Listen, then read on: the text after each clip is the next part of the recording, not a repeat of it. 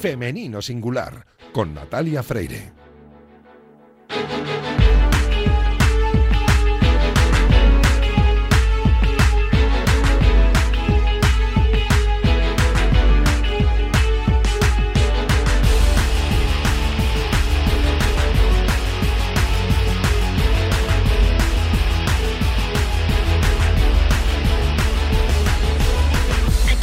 Buenos días y bienvenidos a Femenino Singular, el programa que escucháis ahora mismo en la sintonía de Radio Marca. A los mandos técnicos me acompaña Daniel López, cantador, que ya está haciendo que todo suene a la perfección. Y este es el programa número 214.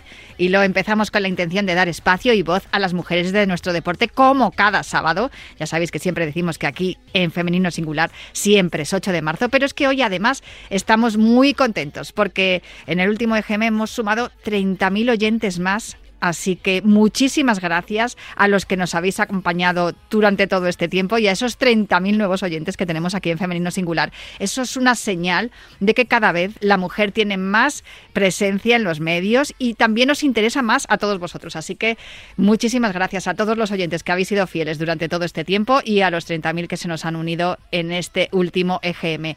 Vamos a recorrer este camino para darle voz y visibilidad a las mujeres y vamos a hacerlo con todas las precauciones del mundo porque aunque cada día son más las personas que se suman con las vacunas y ellos van a correr muchos menos riesgos a partir de ahora, pero tenemos que recomendaros como siempre prudencia, paciencia y respeto a las normas y recordad que estamos juntos en esto y no unos contra otros. Y juntos estamos también aquí en Radio Marca para recuperar la memoria de esas grandes mujeres que hicieron historia en el deporte a principios del siglo XX. Y para hablarnos de ello, como siempre, tenemos aquí al protagonista de nuestra, nuestra sección estrella de esta temporada, al historiador Jorge García. Arrancamos ya.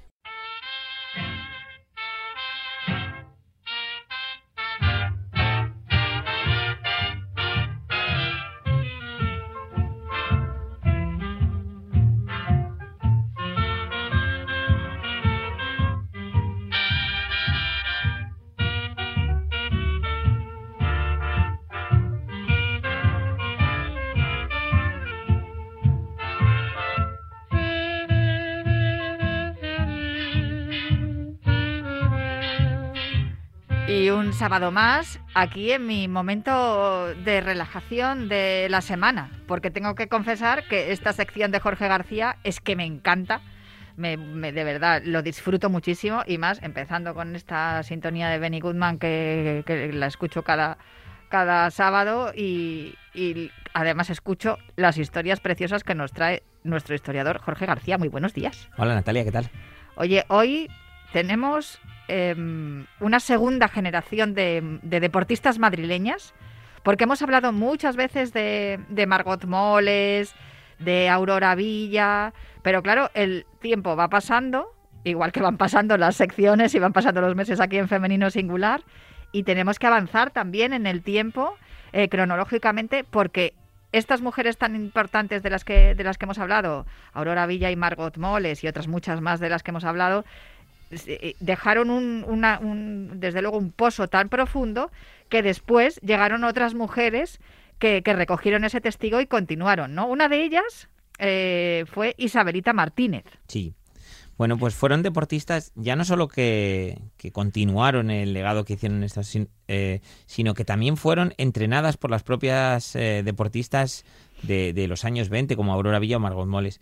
Eh, la primera de la que vamos a hablar hoy es Isabelita Martínez, otra de las atletas que bueno pues pertenecían al mundo universitario eh, de Madrid y que se especializó sobre todo en saltos y en lanzamientos.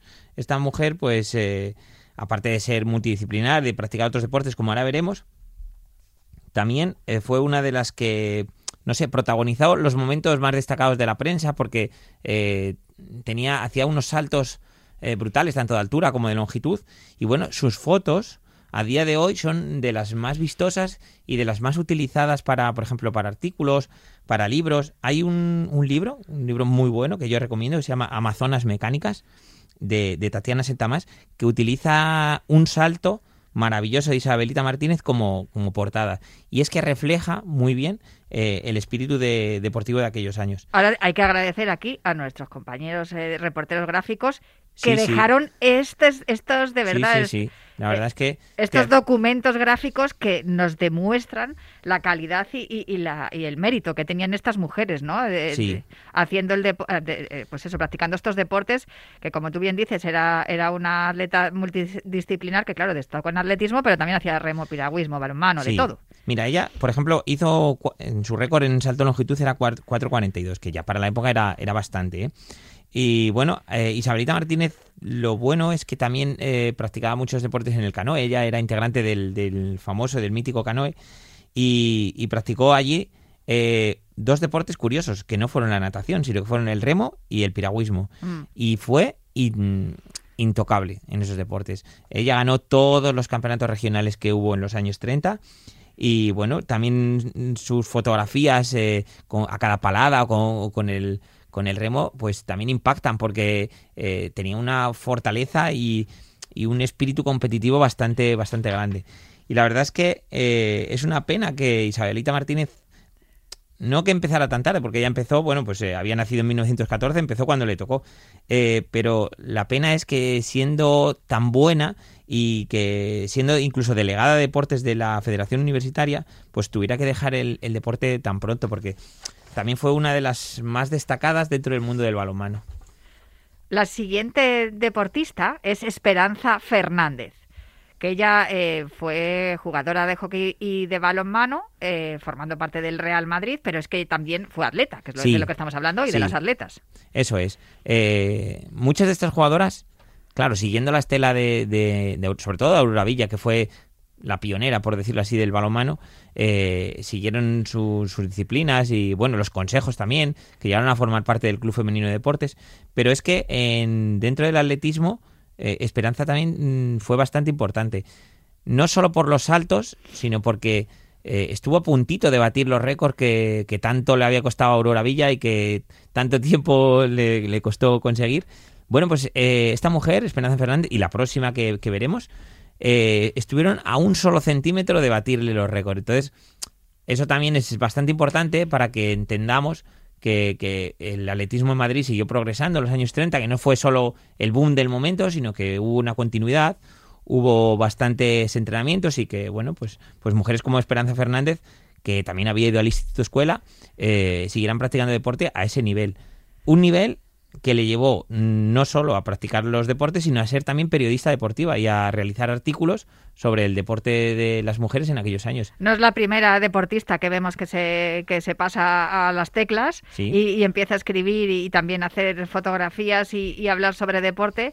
Y desde luego, eh, pero es importante, ¿no? Porque ya además lo, lo conocía desde dentro y, y, bueno, escribía eso, artículos de balonmano de, y, de, y de todas las competiciones. Que es otra conquista también. Hay que eh, hacerle llegar a la gente pues que la mujer en aquellos años eh, no estaba muy metida dentro del mundo de la prensa, no estaba muy metida dentro del mundo de la sociedad, por decirlo así, de primera línea. Entonces, pues que estas mujeres también saltaran a, a los medios de comunicación fue otra otro hecho y otra conquista a destacar. Hablando de saltar, vamos a hablar de otra saltadora de, altura, Esperanza también, pero esta es Requena y ella también fue jugadora de balonmano, ella en el Real Madrid y también fue una de, las atletas destacadas que dio la capital durante estos años, porque todas estas mujeres son madrileñas.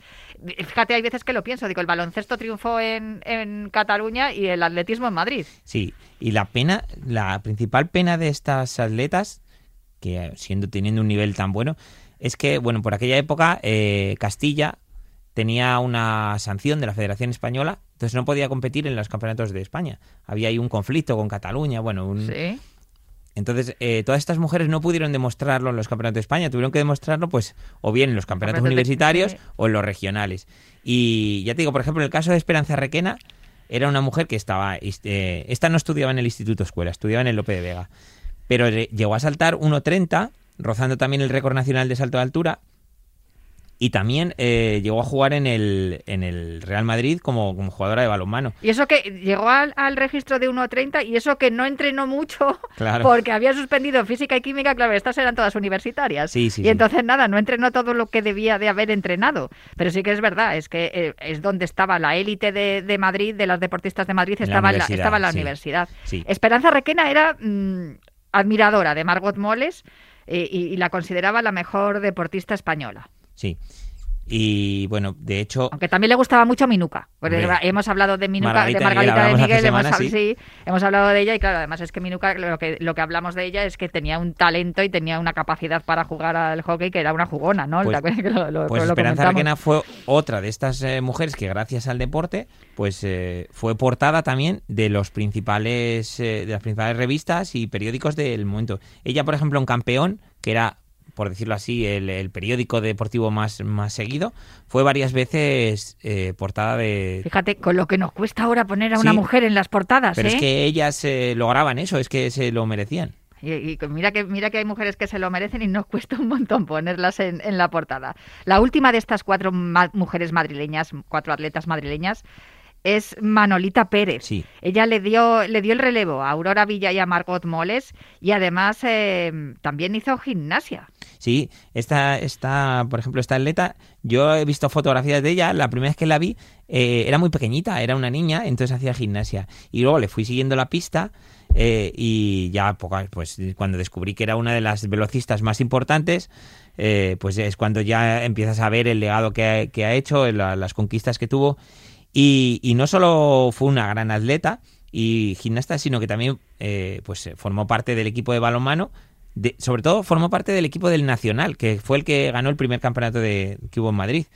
Pero es que al final, eh, tras la guerra, fue otra de las deportistas que repescaron en el Atlético de Madrid para jugar en la sección de hockey. La, la, llamó Mari Bartolocci y se incorpora al equipo del Atlético en los años 40 y pues para que veas que estas mujeres pues muchas veces multidisciplinares eh, se adaptaban a cualquier circunstancia y bueno pues para ellas el deporte era lo primero en su vida. Hablamos muchas veces del mérito de aquellas mujeres que de, de las primeras décadas del siglo XX que tuvieron que abrir el melón por decirlo de algún modo pero es que estas que continuaron después de la guerra, con las dificultades que también supuso por parte de las autoridades políticas para que las mujeres practicaran deporte y, mostraran las piernas y esas cosas en algunos momentos que parecía que no les gustaba mucho a los ministros del régimen, pues también ellas tienen un mérito impresionante, desde luego, y está muy bien que lo destaquemos aquí una semana más en Femenino Singular, en esta sección dedicada a las pioneras del deporte dirigida por Jorge García. Muchísimas gracias, Jorge. Hablamos el próximo sábado.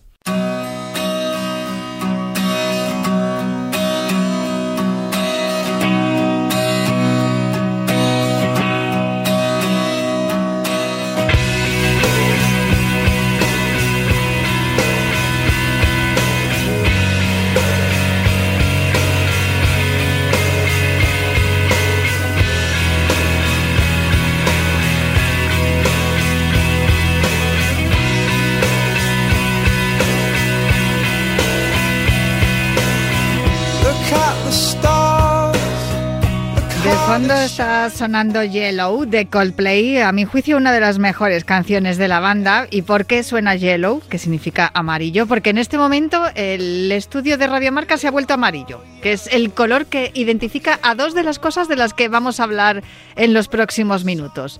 Para empezar, el contenedor para reciclar las latas y también es el color del deporte de la localidad madrileña de Alcorcón. Fijaos vosotros que estas dos cosas que aparentemente no tienen nada que ver, pues se unieron a través de una campaña publicitaria que se titula Ser amarillo, ser inmortal. Se trata de un proyecto colaborativo entre la agrupación deportiva Alcorcón, Esmasa, que es la empresa pública de residuos de Alcorcón, y Cada Lata Cuenta, que Cada Lata Cuenta es un proyecto europeo de educación medioambiental. Este proyecto europeo tiene presencia en 14 países de Europa, nació en Reino Unido en 2009 y llegó a España en 2015. Y en este último año, pues los responsables de, cada lata cuenta en España pensaron que sería muy bueno unir al equipo que tiene como, como icono ese color amarillo con el, con el color amarillo de los contenedores de reciclaje y además aprovecharlo para visibilizar el deporte de la localidad de Alcorcón y especialmente el femenino. Para hablar de todo esto, tengo al otro lado del teléfono a Pablo García, que él es el director de Cadarata Cuenta aquí en España. Muy buenos días, Pablo, ¿cómo estás? Buenos días, encantado de estar en tu programa, Natalia. Eh, lo he explicado bien, esa fue un poco la, semilla, ¿no? Como, como germinó esa flor amarilla que se ha convertido en, este, en esta campaña tan bonita que se titula Ser amarillo, ser inmortal. Exactamente, lo que buscamos era un poco buscar eh, los referentes sociales que, suponen los deportistas y las deportistas y unirnos en eh, Alcorcón para, bueno, para mejorar tanto la sostenibilidad del Estadio Santo Domingo, eh, uno de los referentes en, segunda división como más sostenibles y, bueno el reciclaje de latas impulsando por los valores del deporte, de la lucha y del trabajo en equipo que supone también reciclar nuestros envases como las latas de bebidas, claro. Es curioso que muchas veces eh, llama la atención y vemos en redes sociales cuando un equipo, por ejemplo, de primera división en la competición de la hablamos del fútbol 11, en, de la primera división de, Liga de Fútbol masculina, visita algún eh, eh, estadio de algún equipo modesto en las eliminatorias de la Copa del Rey y cuando lo dejan todo ordenado y recogido y cada cosa en su sitio es noticia algo que no debería de ser noticia, que debería de ser una práctica habitual, como lo es el cuidado del medio ambiente y en este caso de lo que estamos hablando, el reciclaje, ¿no? Exactamente. Además, no nos olvidemos que reciclamos porque también esos materiales valen valor, o sea, tienen un valor muy importante, un valor de como un producto y un valor de sostenibilidad, porque al reciclar las latas de vidas ahorramos hasta un 70% del agua que se utiliza de hacer una nueva y un 95% de energía. Es decir, reciclando las, latas del estadio estamos reduciendo la huella de carbono que, tenemos en ese eh, evento tan estupendo como si era el fútbol. Y además, eh, si os ocurrió el, juntar, ¿no? El, el, unir este espíritu medioambiental y esta responsabilidad, ¿no? También con el planeta, con eh, visibilizar o aprovechar el momento de, la mujer y el deporte ¿no? en, Alcorcón, que por suerte eh, cada día es más emergente y es más visible y además es que está apoyado por los éxitos que consiguen las deportistas de la agrupación deportiva Alcorcón. Claro, en esta campaña hemos contado con, jugadores de fútbol del, equipo de segunda, del primer equipo de, la agrupación, eh, como Boatén y como David, y también hemos querido contar con, con Estela y con Ádida de, fútbol sala, y, pero también con el karate que también, y también con el rugby, que tenemos una, una ah, representante del, del, equipo del ADA Rugby, que, que, la verdad que ha sido una gozada el contar con ellas y contar también su historia de superación, porque no nos olvidemos que estos, eh, digamos, estos deportes no tan, no, que el que no se les da tanta atención, pues eh, cuesta más, ¿no? Estar en, en ellos y cuesta más llevar esa pasión a la práctica. Podemos ver las imágenes de, estas deportistas de las que nos estás hablando, de Begonia Pacheco, que ella es karateca en la agrupación deportiva Alcorcón, un deporte que además este año es olímpico, no va a seguir siéndolo en las próximas citas, pero desde luego es importante. Pero una cosa que contaba Begonia es que ella tiene referencias femeninas. Ahora mismo con Sandra Sánchez es el referente en el karate en España y por suerte es una mujer. Eh, digo por suerte porque me refiero a que ya ha cambiado, ¿no? Eh, esa, esa idea clásica de que las artes marciales solo, pueden ser practicadas por hombres. Sí, además es curioso que en karate eh, nuestras deportistas son, son olímpicas y están en, el, siempre arriba en el palmarés. Eh, esto no pasa tanto pues como en el fútbol o en, en otros deportes que, todavía nos cuesta que, nuestras deportistas y nuestras niñas encuentren unas referentes a las que seguir, a, a las que imitar, ¿no? Por eso hemos tratado de impulsar pues a gente como Aida y como Estela que son referentes en, la lucha por su deporte y una lucha de, superación. Eh, María Ángeles Marina, que es jugadora y entrenadora de rugby, también aparece. El rugby, por cierto, que es un, eh, es un deporte que cada vez lo vemos más en, en barrios y, en localidades como Alcorcón. Tengo amigos que viven allí que me envían vídeos de, de niñas y jugando al rugby, como que cada día se está haciendo más hueco, pero el que está eh, asentado y está clarísimo porque además está en la primera división es el fútbol sala. Y es que muchas veces hablamos, Pablo, mm, de que las mujeres cuando practican el mismo deporte que tradicionalmente han practicado los hombres, pues igual no tienen tanta fuerza o igual no tienen tanta velocidad, pero sí que es verdad que tienen más técnica o es algo de lo que se suele destacar. En el caso del fútbol sala, que yo muchas veces le llamo a este deporte como fútbol de salón, como los bailes de salón, porque es como, como eh, el fútbol del césped hecho delicatessen. Oye, si las mujeres encima son más técnicas, pues entonces ya estamos hablando de palabras mayores. No sé si me equivoco, Aida de Miguel, que eres eh, futbolista de la agrupación deportiva Alcorcón y además también eh, formas parte de esta campaña. Muy buenos días, ¿cómo estás? Hola, muy buenos días, un placer estar con vosotros. Pues sí, la verdad que, que bueno, eh, soy jugadora del primer equipo de la, agrupación deportiva Alcorcón y participé, como bien habéis comentado, en, el proyecto es tan bonito de Cabalata Cuenta y nada, la verdad que, que un placer ver cómo las niñas ya empiezan a, practicar pues deportes que, que antes no, no se practicaban tanto y nada, ojalá que continúe así. Oye, ¿cómo es eso de verte por ahí eh, en las, en las vallas publicitarias, ahí tu cara con, con las de tus compañeras y, que haya niñas que cada vez pues, haya más niñas y niños que quieran jugar al fútbol como tú? Pues la verdad que, que fue toda una sorpresa, o sea, algo la verdad que, que muy bonito y me acuerdo especialmente un día que entrenando a, a las benjamines del club, una de las niñas eh, me comentó, sales en un camión de basura. O sea que al final eh, es, es, muy bonito, ¿no? Ese tipo de campañas que, que hacen porque, pues bueno, eh, dar visibilidad al deporte femenino que nos hace mucha falta y nada, la verdad que siempre es de agradecer. Oye, hablando de visibilidad, tú, además de, ser futbolista, eres arquitecto, que de, esto también te voy a preguntar ahora, porque a mí me, entusiasma que la mayoría de las mujeres con las que hablamos aquí en Femenino Singular en Radio Marca tienen una formación académica impresionante. O sea, es que además no os da por estudiar periodismo. O sea, la mayoría sois o, biólogas o médicos o arquitectos. O sea, que tenéis muy claro que del deporte no vais a vivir y siempre cuidáis mucho la, la formación académica, ¿no? Y os buscáis una ocupación laboral para para una vez que dejéis la parte competitiva. Pero es que tú, además, planteaste un proyecto que se titula Lo que no se ve es invisible para fomentar la práctica del fútbol sala, especialmente en niñas, y que además te llevaste un, premio, ¿no? En los premios nacionales de la juventud en, que da el, Instituto de la Juventud, ¿no? El INJUVE. Sí, la verdad que, bueno, junto al equipo de comunicación del, del club decidimos presentarnos a, este premio, ya que, bueno, eh, todo el año pasado nos dedicamos a generar contenido multimedia, publicarlo en las redes sociales, pues para, como bien hemos comentado, dar visibilidad, ¿no? Y, nos presentamos y la verdad resultamos eh, ganadores, así que nada, pues a disfrutar de ese premio y también nos ha hecho pues eh, seguir creyendo en este, en este proyecto y seguir impulsándolo. Pablo, esto que está comentando Aida tiene un retorno también y vosotros eh, desde cada lata cuenta y toda la, campaña publicitaria que, se organiza con, con la agrupación deportiva Alcorcón, vosotros sabéis que tiene, tiene un retorno. Quiero decir, si tú fomentas la, y visibilizas algo que, resulta atractivo y que resulta importante también para, para la sociedad, no solamente estás haciendo un, favor ¿no? a, a las deportistas, sino que también estás trasladando un mensaje positivo a la sociedad para que también luego eso retorne a, la acción de reciclar, ¿no? En vuestro caso, para poder eh, continuar con la labor de cada lata cuenta.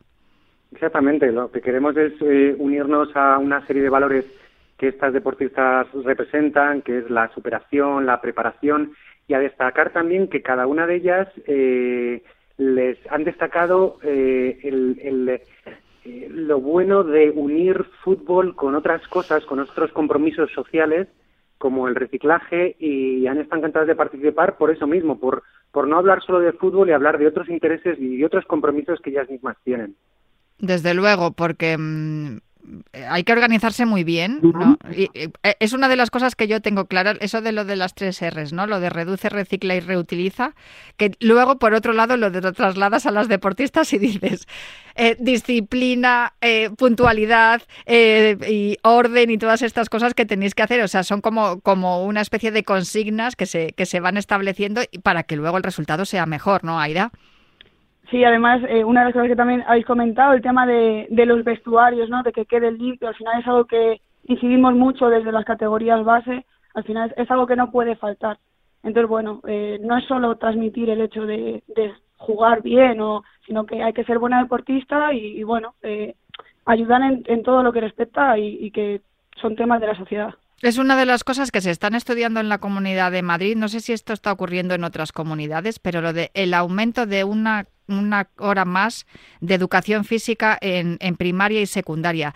Eh, ¿Creéis que eh, este tipo de, acciones como, como, esta campaña, ¿no? la de ser amarillo, ser inmortal, y de, por parte de cada lata cuenta y también de la agrupación deportiva Alcorcón, también es, em, es una manera de decir que el deporte es educación y que muchas veces cuando hablamos de, educación nos olvidamos de la, la, importancia que tiene el deporte dentro de la formación de, de los más jóvenes, ¿no? de los más pequeños de la sociedad? Aida. Sí, o sea, yo a nivel personal puedo decir que para mí el deporte me ha ayudado prácticamente en, todo, en mi día a día, en, ordenarme, en ser capaz de, compaginar, de aprovechar cada minuto del día. Entonces, eh, a mí el deporte para mí ha sido mi formación y formación también, eh, puedo decir, académica. Y también me ha dado muchos muchos plus, ¿no? Para, para la hora de buscar un trabajo, pues siempre es algo que llama la atención, el poder trabajar en equipo, en, sentirte parte de algo. Entonces, bueno, para mí el deporte es algo fundamental y, nada, la verdad que estoy muy contenta de que sea parte de mi día a día. Pablo, vosotros desde Cada Lata Cuenta, ¿es la primera vez que hacéis una colaboración con una entidad deportiva? Eh, ¿Tenéis pensado, lo han hecho en otros países? ¿Tenéis pensado repetir? Eh, por supuesto, estamos, eh, estamos buscando también replicar esta campaña en otros clubes, en otras entidades y trabajamos también mucho en eventos deportivos, en, eh, maratones, en la triatlón de, de, Madrid y solemos también pues eh, estar presentes en, otro tipo de eventos para llevar este mensaje de, de, sostenibilidad y de reciclaje de latas de bebidas y unirnos a este movimiento de, como tú decías, educativo, ¿no? Porque en el deporte nos pensamos que es competitividad, pero tiene otras series de valores que a veces se olvidan, que es compañerismo, eh, hermandad, fijar un objetivo común como, como es el reciclaje también.